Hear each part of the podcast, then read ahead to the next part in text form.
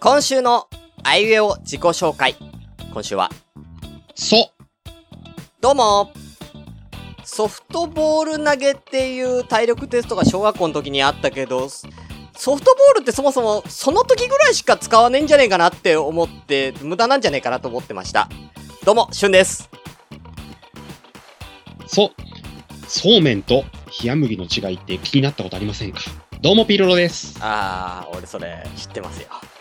お、マジ、はい俺ね、最近調べ、自分で調べて知ったんだよね。あー、本当に俺もっとそれまで違い結構前がから全くわかん、全くわかんなくて違いが。本当にうん。違いは何だったんですかあのね、そうめんが確かね、あのー基本はね、今ほら工場で作ってるからあれだけど、うんあのーなんだっけな、手で伸ばしたりするのがそうめんで、えあの、あのー手の、あの、手その板とか綿棒とか使ってあ、生地を薄く伸ばしてってやあ作るのが冷麦だ。つまり、結局この麺の太さの違いそうです、そうです。だけなんだよね。はい。まあ、製法の違いはあるけどっていう話で、もともとの由来はそうめんは、あの手に油を塗って、手でこう伸ばしていくのがそうめんで、あの刃物とか、あのーあはい切る薄い、切そっうてん、やるのが冷麦みたいな。あー知らなくて。俺はもう単純にそうめんの方が細いっていうのことしか知らなかったよ。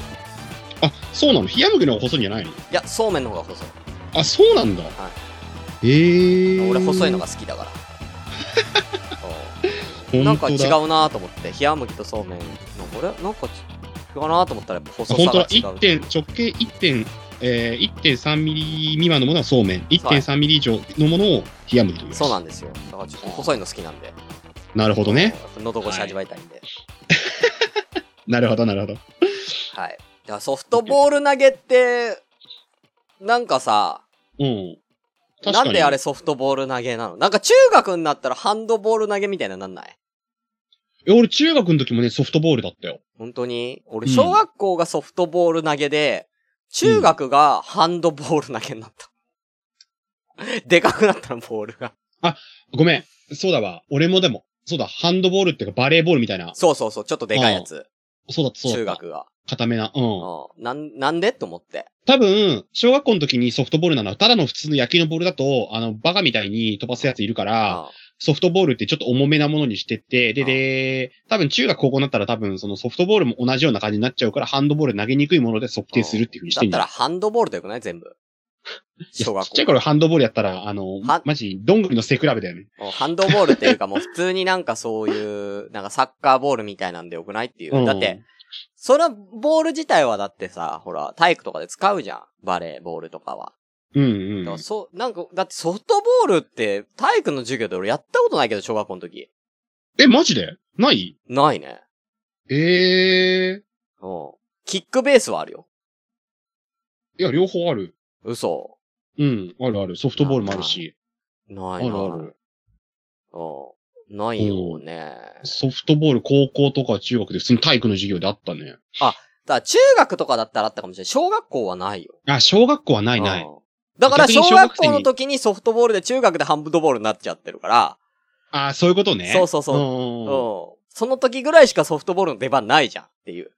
うん。ないね。うん。無駄じゃねっていう。無駄 だね。そう考えれば無駄だね。そうそうそうう。っんて思ったっていうことですね。はい。ということで、今日、えーね、前回もゲームやりましたけど、今回もね、ちょっとはいゲーム三昧でね。ね、そうですねあのー、やっぱほら、このコロナの時期ね、皆さんほら、外出ね、あんまりできないじゃないですか。そうですね。なんで、これウェブ上でみんなでこう遊べるゲームみたいなのね、あのーうんねご紹介していけたらいいなそうですねと、。はい、思っております。はい、今回のゲームは、何ですかはい。コンセンサスゲームというものですね。はい、何でしょうね、コンセンサスゲームというのは。えっと、このコンセンサスゲームっていうのは、はい。例えば一つのテーマを元にして、うんあのーまあ、グループで、うんええまあ、お互いにこう、意見を出し合って話し合って、コンセンサス、合意の効果を示すことにあると。はいなので、はい例えばその、テーマが与えられて、ええまあ、この、あのー12個の品物優先順位をつけていくんですね。うんなぜその順位が、そのものが何位なのかうん。っていうのを、ええやっていきます。うん。はい。で、えーそれを、まあ、グループ全員で話し合って、えー多数決とか個人の決定とか、まあ、いろいろ方法を決め方はあると思うんだけども、その合意を求めていって、順位を最初に決めていくと。うんでそれでか答え合わせしていって、えー順位を、まあね、あ合っの、てるか定どうめかてみたものいなねが合ってるかどうか確認していくっていう、まあ、グループディスカッションとかね、そういうのに使われたりするものですはいね。ね、そう、はい会社の新人研修とかで、そうそうそなんうそうか使われるものということらしいんですけれども、今回はこれを二人でやっていくと。はい。いうことですね。まあ僕別番組でこれ一回ね、昔やってるんですけれども。まあ、あの今回は、えー、同じテーマではなくて違うテーマのものなので、はい。僕も答えは知らないでやってます。はい。はい。僕も初めてで知らないっていう感じですけど。ね。はいま。あ、ピルロさんもこれもう初体験というこ初です。とで。はい。あのー今回のこれシチュエーションは、シチュエーション、今回の、えっ、と、シチュエーションとしては、もし砂漠で遭難した時にどうするのかはっていうのがテーマです。はい。はい。ね、この内容がね、バってはいありますけれども、これざっくり説明していきましょうか。はい。はい。えっ、と、まあ、あなた方が乗った小型飛行機が、えーアメリカ合衆国の南西部の砂漠の中に不時着してしまいました。で、操縦士とはい副操縦士は、えー死んでしまったということですね。で、私たちだけは奇跡的に生き残ったと。うんはい。で、えーと、あまりに不時着が突然で、えー無線で救援を求める時間もなく、現在位置を知らせる時間もありませんでした。でも、えーその、不時着するときに見た周りの景色から、えーあなた方は飛行プランに示されているコースから約100キロ離れたところにいることが分かっています。ね、100キロ離れたところ。で、えー、あとは、えー、なんだっけな、操縦士が、えー不時着前に、最も近くの居住地が約110キロ、南南西にあることだけを告げています。ここだけは情報では分かっていると。うん。はい。はあい。とは、まあ、この砂漠の地域は、まあ、平坦でサボテンが生えているほか不毛の地域ですと。で、うんえー気温は約43度。うんね。えー地表に最も近いところで50、50度になると。めちゃめちゃ暑いところに不時着しちゃったと。で、持ち物なんですけれども、えー服は軽装から半袖、シャツ、ズボン、靴下、ダウンシューズという服装。で、えーみんなハンカチ一つとサングラス持ってます。うんあとはお金が、まあ大体、えー100ドル、1万円程度。えーうん全員で1万円です。うんあとは、えータバコと、一箱のタバコとボールペンを持っています。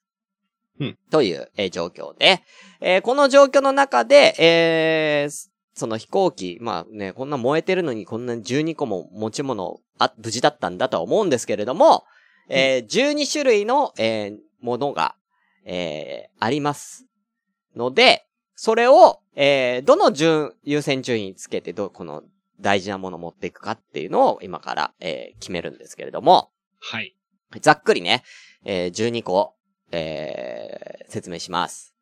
はい。えー懐中電灯、かっこ乾電池が4つ入っている。いいかね次、ガラス瓶に入っている食塩、洗浄。うんうんはいえーこの地域の航空写真の、えー地図。地図ですね。はい一人につき1リットルの水。うんえー大きいビニールの雨具。はい。食用に適する砂漠の動物という本。うんえー磁石の羅針盤。はい。はい。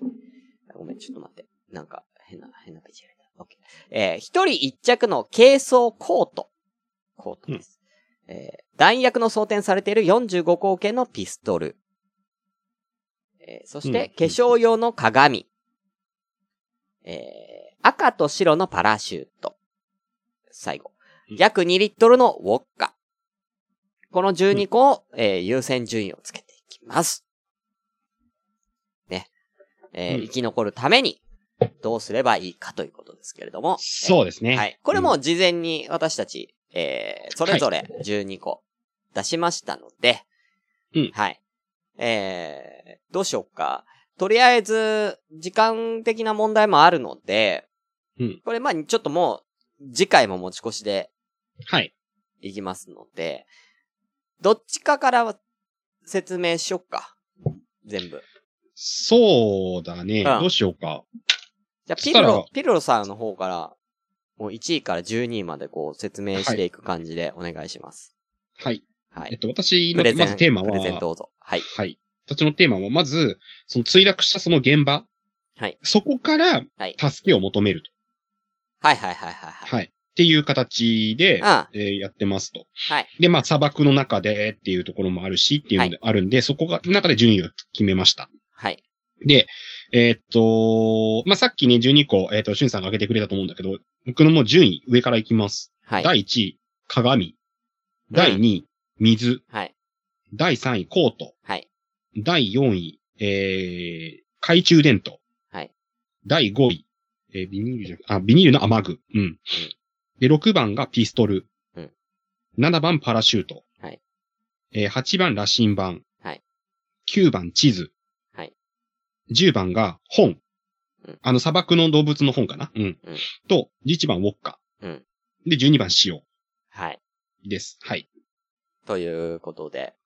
要は、その場で助けを求めるから、要は助けを求めるための、えーものと、あとは要は生き残るためのものってことだよね。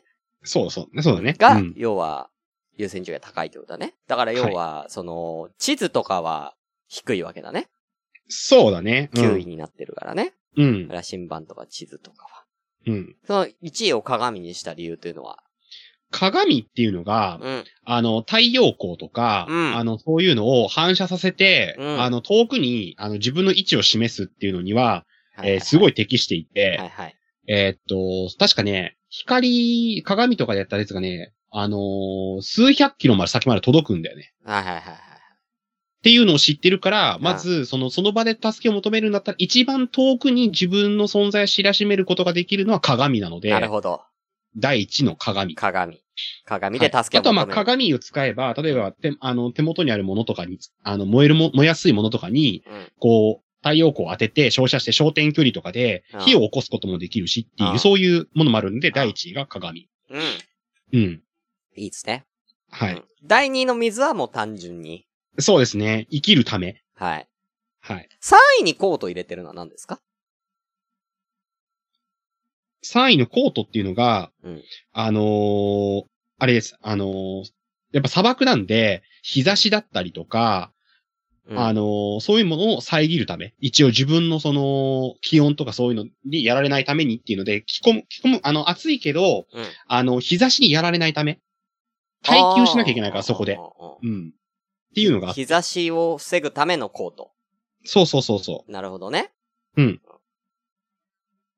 4位、です懐中電灯。う。はい。これは夜間。夜間に助けを求めるってことそうそうそうそあーそうだよね。う。うん。俺もだからそこ悩んだんだよ。そう。あで、えー、5位のビニールの雨具っていうのが、うんあの、おーまあ、砂嵐だったりとか、うんそういうの、あの、風とか突風とうかんそういうものに、あの、自分の身を守るためのもの。あはいはい。で、6位のピストルっていうのが、一応、まあ、例えば近くにこう、航空機が飛んできたなとかっていう航路、えーあ外れてるかもしれないけど、もし助けが来た場合に音はいはい。自分の声よりもやっぱりピストルの音の方が大きいしっていうので、やりました。はいはまい。あ助けを呼ぶためのものってことね。そこれう。もで、7番のパラシュートが、ん赤白の、えー、色のついたはい。パラシュートっていうことだから、自分の居場所はいはい。を、あのー分からせるっていうのと、あとはまあほら、下が地表温度が50度近いって言ってるから、うんそれを敷いてその上にいた方が、やっぱ砂よりはそうね。少し温度は軽減できるかなっていうところあーはい。あとはね、まあ、羅針盤はもう方角うん。うん。あのー地図、あこの、8番、9番、どっちでも順番いいんだけどうん、俺なんからすると、まあ大体の方角だよね。光を照射する方角ああをし調べるために、この8、9で羅針盤地図って並べてはいはいて、で、10番はほ本。まあなんか、暖を取るときのあのね、あのうーあ、そんなもん。そう、火を、だから火を知つけ識るたはめいのらんと。いらん、 ああいらん。っていうのと、で、11番のウォッカっていうのが、まあ、飲むと多分、喉乾いたりとかするから余計にっていうのがあんまり順位低いかな。まあ、最悪、そう砂漠ってほら、温度差あるかあらう、ん温めるため最悪っていうのと、まあ、12番の塩っていうのは、まあ、俺からすると論外かなっていう。なるほどね塩分、ね、熱いから、うん余計に汗かいちゃうから、っていう感じでした。はい。ということで。あ、ちょうどいいんじゃないですかあのピル、はいピルロさんの説明、ここまでということですけれどもね。はーいね、皆さんはどうだったんでしょうかまあ僕、次回僕の説明をして、最後答え合わせとい。はい。はい、なりますのでね。どう皆さんも考えてください。ということではあありがとうございました。りがとうございました。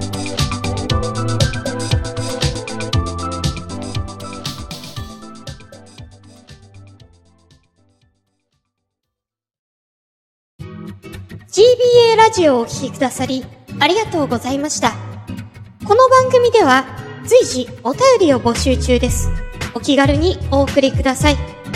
メールアドレスは、gba, アンダーバー、radio, アットマーク、yahoo.co.jp gba, radio, アットマーク、yahoo.co.jp です。また、ツイッターでの感想などは、シャープ GBA ラジオ。GBA はアルファベット大文字。ラジオはカタカナです。こちらのハッシュタグをつけて、ぜひつぶやいてください。では、また次回をお楽しみください。